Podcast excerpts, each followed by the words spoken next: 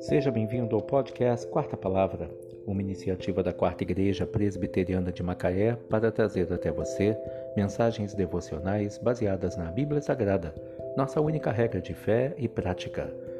Nesta quinta-feira, dia 2 de dezembro de 2021, veiculamos da quarta temporada o episódio 28, quando abordamos o tema Jesus, o Filho do Altíssimo.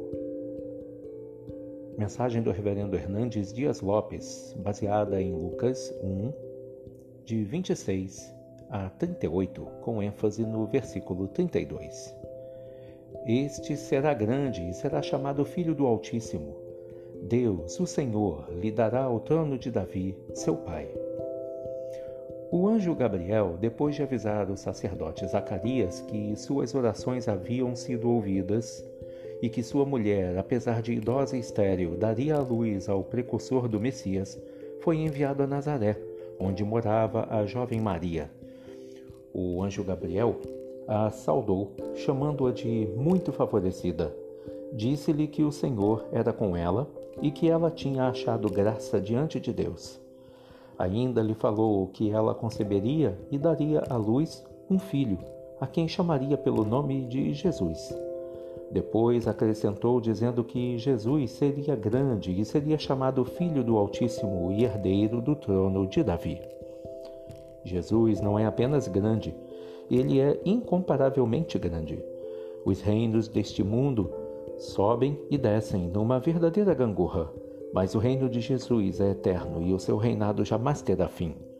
Os reis ascendem ao poder e apeiam do poder, mas Jesus é o Rei dos Reis e seu governo jamais terá fim.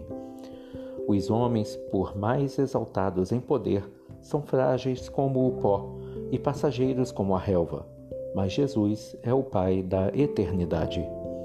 Jesus é o Filho do Altíssimo, porque tem a mesma natureza do Pai, os mesmos atributos do Pai e realiza as mesmas obras de Deus Pai.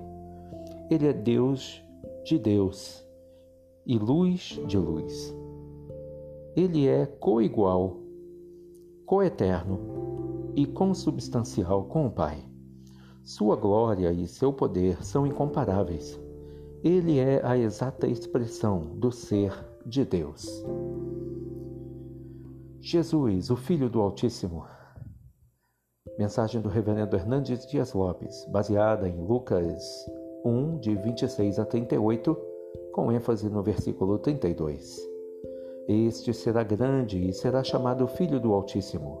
Deus, o Senhor, lhe dará o trono de Davi, seu pai. Feliz Natal e que Deus te abençoe.